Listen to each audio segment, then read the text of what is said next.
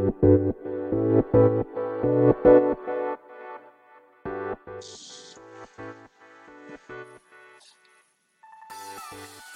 い、始まりました。本を読んでは、独り言ラジオ。私、変な髪型をしたポンコツ薬剤師こと、町田和俊でございます。はい、というわけでですね、今日も読んだんだか読んでいないんだか、積んだんだか積んでいないんだか、といった本たちの中からですね、一冊紹介して、ゆるーりと語っていきたいと思います。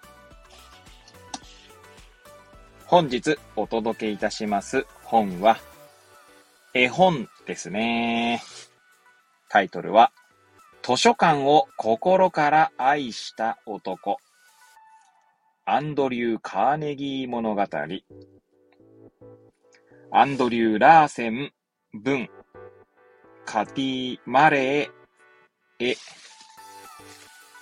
シダタ・セイ、役という本でございます。こちら、えー、陸用者からですね。いつだ発行されたのが、えー、っと、最後の方に、あ、あったあったあった。はい。2017年10月25日初版第1釣り発行となっております。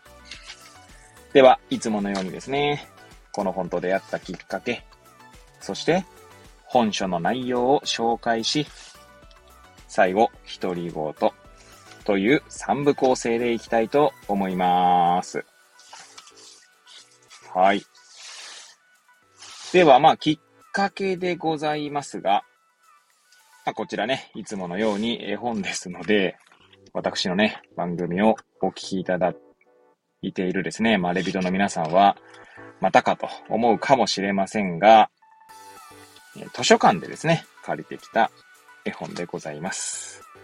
大槌町立図書館で借りてまいりました。はい。で、まあそうですね。まあもうタイトルが全てを物語ってるんじゃないかなと思いますけれども、まあ、アンドリュー・カーネギー。まあ、カーネギーさんって有名ですよね。えー、っと、なんだ、人を動かすとか、まあ、結構自己啓発書といえばっていうですね、本が何冊かあって、まあ、実は私はカーネギーさんの本を読んではいないんですけれども、有名だということは、えー、存じ上げております。はい。まあ、本屋さん行けば大体ありますもんね。なんか、なん、なんか、何個ありますよね。人を動かすだけじゃなくて他にも2つぐらいかな。あったかと思うんですけども、はい。まあ、そんなカーネギーさんの本ってこともあってですね、えー、借りてきたという感じでございます。はい。で、えー、まあ、本書の内容紹介ってことですけれども、ちょうどですね、こちら帯は保管されておりませんが、カバーの内側にですね、ななんて言うんでしょうね。この本の内容というのか、まあ、カーネギーさんの本、ていうか、カーネギー物語についてですね、ざっと、まあ、概要が書かれておりますので、そちらを読み上げたいと思います。図書館の扉を開くと、そこではまだ誰も知らない可能性が待っている。アンドリュー・カーネギーほどこの言葉を信じてやまなかった人はいないでしょう。アンドリューは貧しかった少年時代、家族と共に移民としてスコットランドからアメリカに渡りました。彼は一生懸命に働いて、自分自身でチャンスをものにしていきました。ついには現代のアメリカを形作る元になった役割の一つを担うほどの鉄鋼王国を築き上げるまでになります。こうしてアンドリューは巨万の富を得たのでした。しかし、アンドリュー・カーネギーは彼の成功に図書館がとても重要な役割を果たしたことを忘れていませんでした。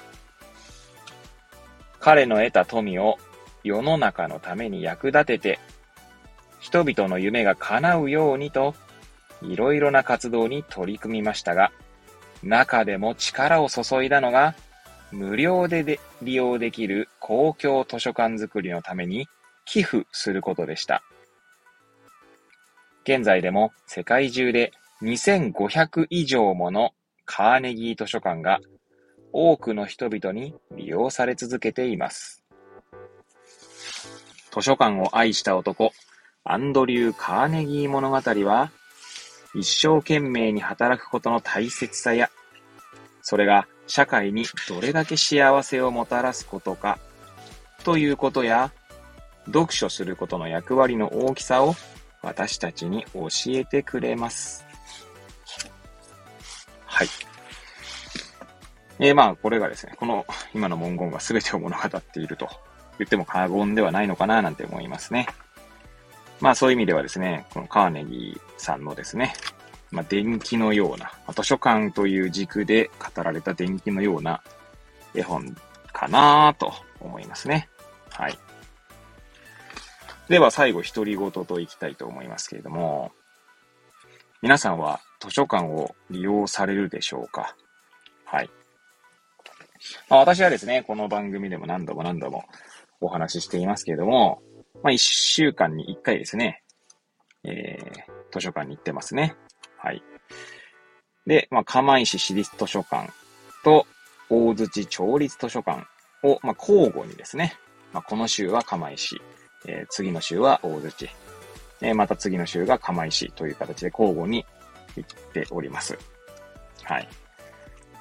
で、まあ最初のうちですね、ほんと利用し始めた時っていうのはいつだったかなもう2年ぐらい前ですかね。それまではあんまり利用したことなかったんですけど、まあ利用し始めた当初は、まあ借りてきた本をですね、まあ読ん、しっかり、しっかり読むって言い方もあれですが、はい。しっかり読んでたんですけど、まあある時からですね、まあそんなしっかりは読まなくなりましたね。はい。そして、借りる本もですね、当初はまあ実用書というんでしょうか。まあ、まあ、哲学書も借りたこともありますけれども、まあ、単行本というんでしょうか。はい。専門書というんでしょうか。まあ、そんな本を借りてきてたんですけれども、今ではですね、ほとんど絵本ですね。はい。まあ、以前もお話ししたことありますけど、釜石市立図書館では、まあ、10冊ですね、私借りてくるんですね。私の図書カードで5冊。息子の図書カードで5冊。まあ、計10冊ですね。まあ、10冊全部絵本に費やしますね。はい。ですし、大槌町立図書館で借りるときも、私と息子それぞれ各5冊で、計10冊借りるんですけれども、まあ、そちらはですね、まあ、絵本が5冊、絵本以外が5冊という感じでございます。はい。なんでまあ、そういう意味だと絵本は必ず読むので、まあ、ほとんど読んでることになりますかね。はい。いややっぱりですね、図書館っていいんですよね。で、まあ、なんだろうな。釜石と大槌はですね、まあ、なんて言うんでしょうね。このね、あの、全然こう違うんですよ。その蔵書が違うっていうのもありますけれども、大槌町立図書館はですね、震災後に建った、まあ、文化センターというかですね、このまあ、市民文化会館みたいな感じっていうんですかね。まあ、そういった施設の、えー、まあ、町民の文化センターかな大槌町なので。まあ、そこの3階にあってですね。まあ、震災後ってこともあって、まあ、その建物自体が新しいので、まあ、なんて言うんだろうな。綺麗ですし、まあ、モダンな感じというんでしょうかね。モダンなのかなはい。まあ、そんな図書館なんですけど、釜石市立図書館はですね、まあ、震災前からあるので、まあ、かなりですね、ま建物自体は古い感じがありますけど、個人的にはそれがですね、なんかいい味出してるなと思っていつも見ています。はい。で、まあなんかこう、なんて言うんですかね。まあ個人的にはですけど、その古い新しいとかに、そのなんかこう、それによってですね、あんま価値ってちか変わらないっていうか、それぞれに価値があるなと思っていて、まあ、釜石市立図書館はですね、本当にこう、まあ、まあ確かに古い建物ではあるんですけど、それがこう、なんだろうな、いろんな、こう、今まで利用してきた人たちをこう、なんだろうな、思い浮かべたりすると、すごいこう、年、年金が入ってるというか、まあ、愛されてきてるんだなと思ったりとかですね。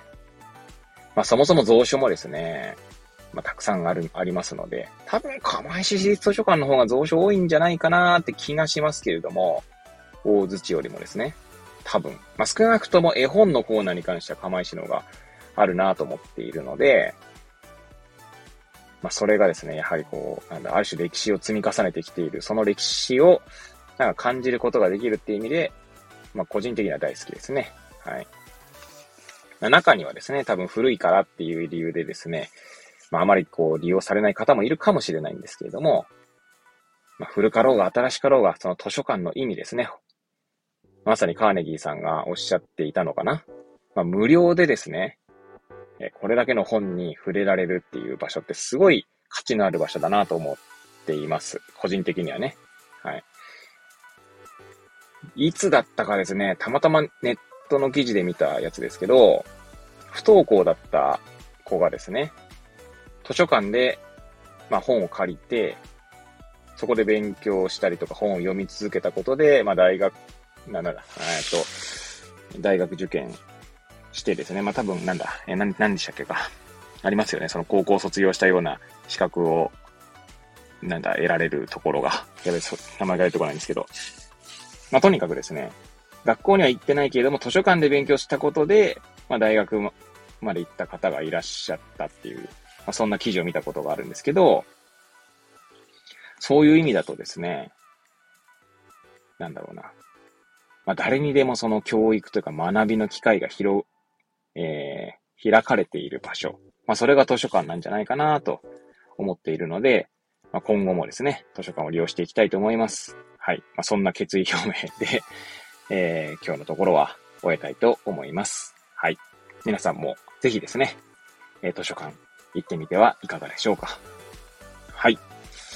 本日は、図書館を心から愛した男、アンドリュー・カーネギー物語をお届けいたしました。くだらない私の番組ではございますが、また遊びに来ていただけると嬉しゅうございます。そして、そして、ノートの方にですね、毎日記事を投稿しております。本を読んでは、独り言ノートということでですね、まあ、くだらない記事を投稿しておりますので、はい。まあ、もしお時間ありましたらですね、そちらの方もご覧いただけると、えー、嬉しゅうございます。それでは、また次回お会いいたしましょう。ごきげんよう。